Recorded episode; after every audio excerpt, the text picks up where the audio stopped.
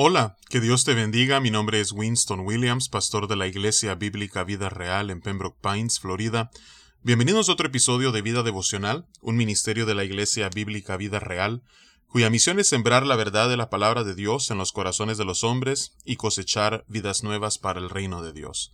Para más información puedes visitar nuestra página web www.ibvidareal.org o seguirnos en redes sociales en arroba Vida Real. En este día estaremos meditando en el libro de Proverbios, capítulo 5, versículos 15 al 19. En esta porción de la escritura encontramos una serie de instrucciones para el hijo de un rey, en este caso instrucciones que Salomón le está dando a sus hijos con respecto a la importancia de encontrar nuestro gozo y nuestro deleite en nuestro cónyuge y única y exclusivamente en nuestro cónyuge.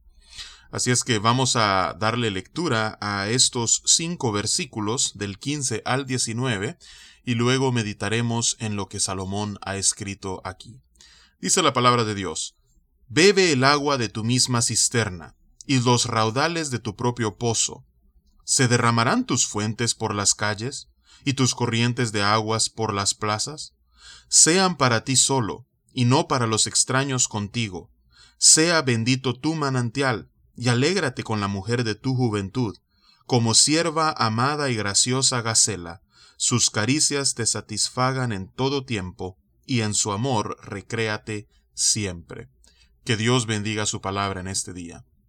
Vemos entonces que para evitar el que nosotros caigamos presa de lo que son las relaciones sexuales fuera del matrimonio, aquí se nos anima en primer lugar a poder eh, deleitarnos en nuestra pareja y exclusivamente en nuestra pareja.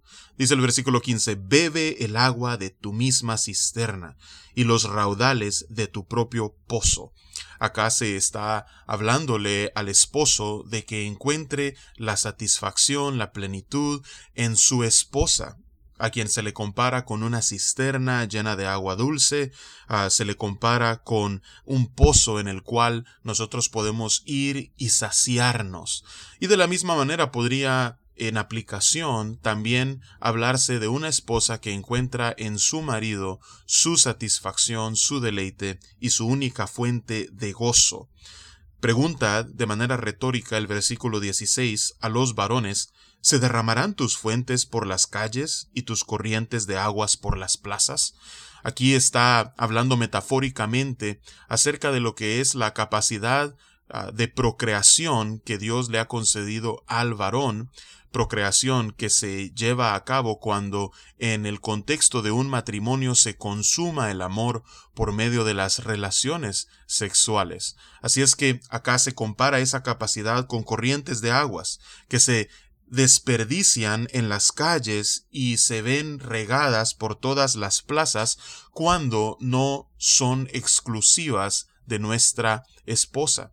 Así es que aquí se hace una pregunta retórica. ¿Acaso desperdiciarás ese don, esa capacidad que Dios te ha dado a con extrañas? ¿Acaso verás el resultado en las plazas? No, no, que sean única y exclusivamente para la esposa que Dios te ha regalado.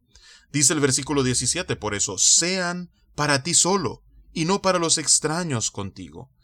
Luego vemos cuál es el resultado de cuando un esposo eh, se entrega única y exclusivamente a su esposa y esa facultad que Dios le ha concedido, él la emplea únicamente con la mujer que Dios ha puesto a su lado. Dice, sea bendito tu manantial y alégrate con la mujer de tu juventud. Por un lado, hay bendición para los hijos que son el resultado de un matrimonio tal y como Dios lo ha instituido y diseñado, y al mismo tiempo se le dice al varón que se alegre con la mujer de su juventud. Vemos nosotros que desde un principio, tal como se describe en Génesis 1 y 2. El diseño de Dios es que el hombre ha de dejar a su padre y a su madre y unirse a su mujer, y los dos son una sola carne cuando se unen en lazo conyugal, cuando se unen eh, matrimonialmente. Así es que aquí vemos que el diseño de Dios es que con esa esposa de la juventud ha de vivirse por el resto de nuestros días y alegrarnos en su compañía, deleitarnos por su afecto, por sus caricias y encontrar en ella nuestra satisfacción. Y nuevamente repito, aunque aquí Salomón le está hablando a, a, su hijo y por eso hay muchas alusiones a lo que es eh, el esposo, también podemos nosotros aplicar esto mismo a la esposa. Cuando de fidelidad se trata, tanto el esposo es llamado por Dios a ser fiel a su esposa, como la esposa también eh, recibe el mismo llamado de fidelidad para con su esposo. Así es que es bendito el manantial de ambos y al mismo tiempo ambos deben alegrarse el uno en el otro. Ahora, ¿Cómo debe alegrarse el esposo en su esposa? Dice el versículo 19, como sierva amada y preciosa, graciosa Gacela. Sus caricias te satisfagan en todo tiempo. No solamente en los tiempos buenos, sino aún en los tiempos difíciles, en los tiempos no tan buenos, que puedas tú encontrar tu satisfacción en esa pareja que Dios te ha concedido, y en su amor recréate siempre. Aun cuando sea difícil amarla, aun cuando sea difícil recibir su amor, aun cuando sean tiempos difíciles, aun en esos momentos, dice la palabra de Dios, en su amor recréate siempre. No busques en otra, no busques en otro lo que Dios te ha llamado a encontrar únicamente en tu esposo o en tu esposa. Así es que hay bendición para las parejas que viven en unión fiel durante todos sus días no solamente pueden vivir con un mayor gozo al no tener que enfrentar las consecuencias de el pecado de relaciones fuera del matrimonio, sino que además su descendencia, su manantial, eh, el producto, el fruto de su unión, que son sus hijos, también reciben bendición de la unión fiel de sus padres.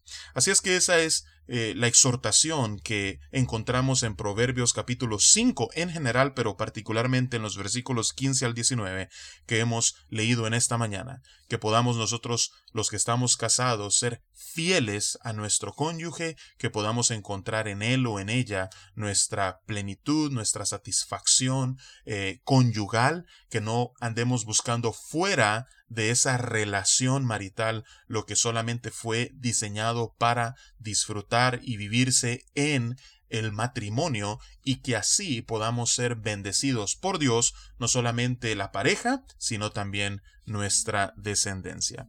Así es que esa es mi exhortación, por tanto, para ti en esta mañana, que el Señor te bendiga y con su favor nos encontraremos mañana.